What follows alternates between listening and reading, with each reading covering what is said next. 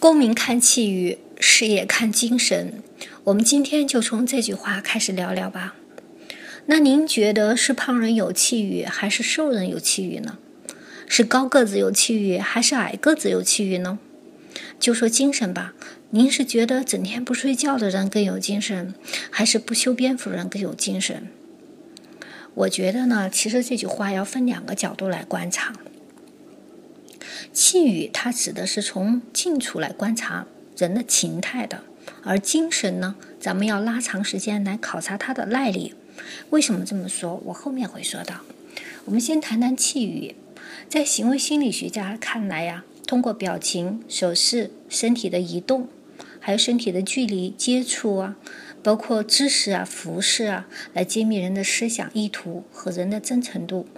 其实这个技术呢，我们在操作的时候是需要一个标准的，是也就是说需要一把尺子，否则你很难去判断任何一个维度的变化，并且把这个人归到哪一类。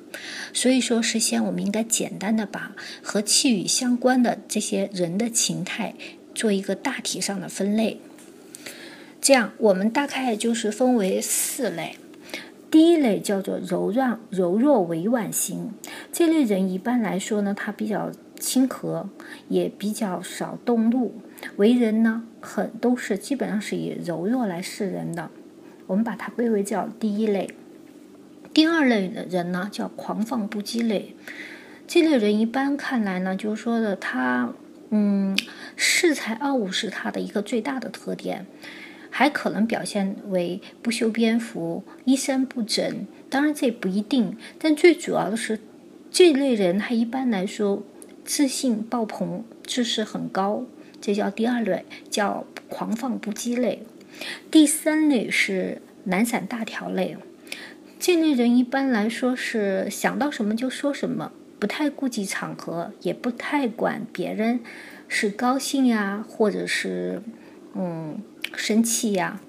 第四类叫是是心思缜密类，这类人处处喜欢察言观色，事事呢趋吉避凶，与人相处的时候表现得非常的圆滑，嗯，八面玲珑，嗯，非常的周到。柔弱委婉的人，那我们来看这四类是好还是不好呢？咱们不能用一个好坏来判断。其实还是要看，就是说柔弱委婉的人，只要他不是呃曲意的去迎合别人去拍马，嗯，对于狂放不羁的人，他并不会说是处处去炫耀，懒散大跳的人，他虽然是说。喜欢不顾场合、不顾管禁忌的，想到什么做什么。可是对人很坦诚。对于心思缜密的人，他所做的决策都是处于公心而非私利。日后这四类人中间，其实都是有可用之才的。你反过来看，那就不同了。那实际上，如果是和这个就说的我们前面讲的这几点，就说的正好吻合了。柔弱委婉的人，他又曲意的喜欢去拍马，嗯，就说的害怕强权；狂放不羁的人，他喜欢事事炫耀；懒散大条的人，为人不够真诚；心思缜密的人，总是私心很重，那他就是很难有所作为的。上面我们讲的这四种，它只是一个常态。对于行为心理学家呢，研究的其实是一个动态。动态是什么呢？就是说，静的时候，我们大概把它分为这四类，但是我们还要观察他的行为。比如说，这个人正在跟人谈话，谈谈到一半，突然他的眼光和思路就转到其他地方去了，就说明什么呢？说明这种人基本上是毫无诚意的。再比如说，在一堆的人大家都在谈笑风生的时候。有那么一两个人，他站在一旁冷笑，这种人，他很难融入到团队。呃，从另外一个角度上面来说，这种人也比较的淡泊寡情，不太容易和人建立友情。再看，像别人大家别人在发表意见的时候，您听他，嗯，未必是很妥当，这个人却在一旁连声附和。和遇到这种人，一般来说他是不太有主见。还有一种人，还没有跟人打交道，他就开始说人长短、论人是非、恶意诽谤。这种人一般来说是喜欢信口开河，咱们不能与之共事。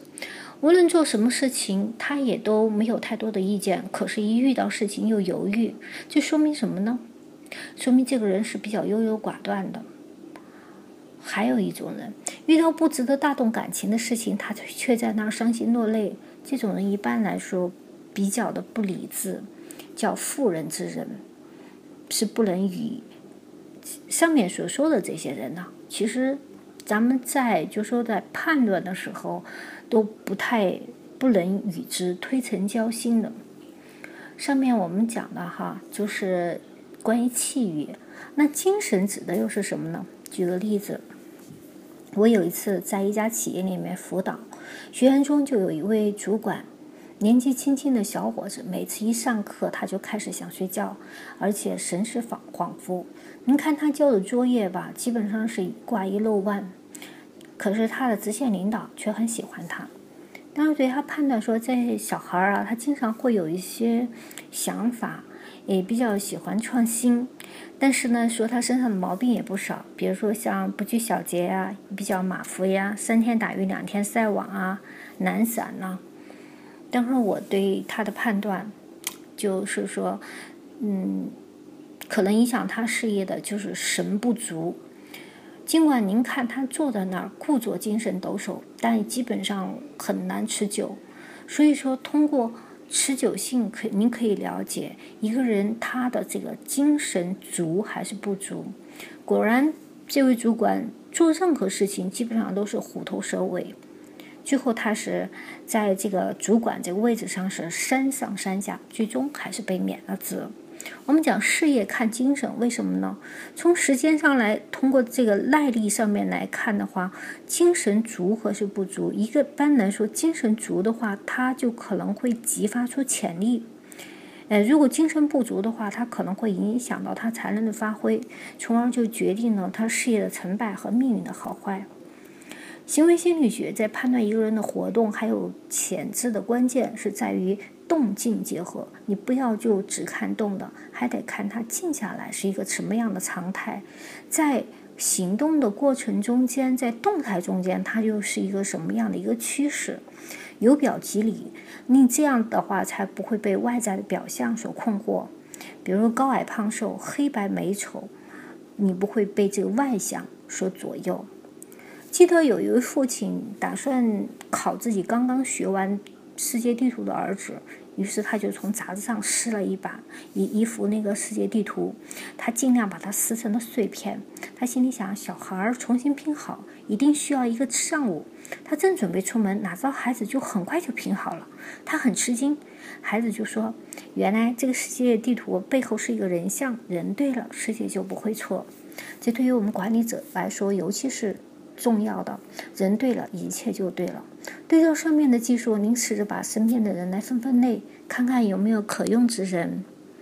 好，今天咱们的这个就是交流就到这里，我们下次再见。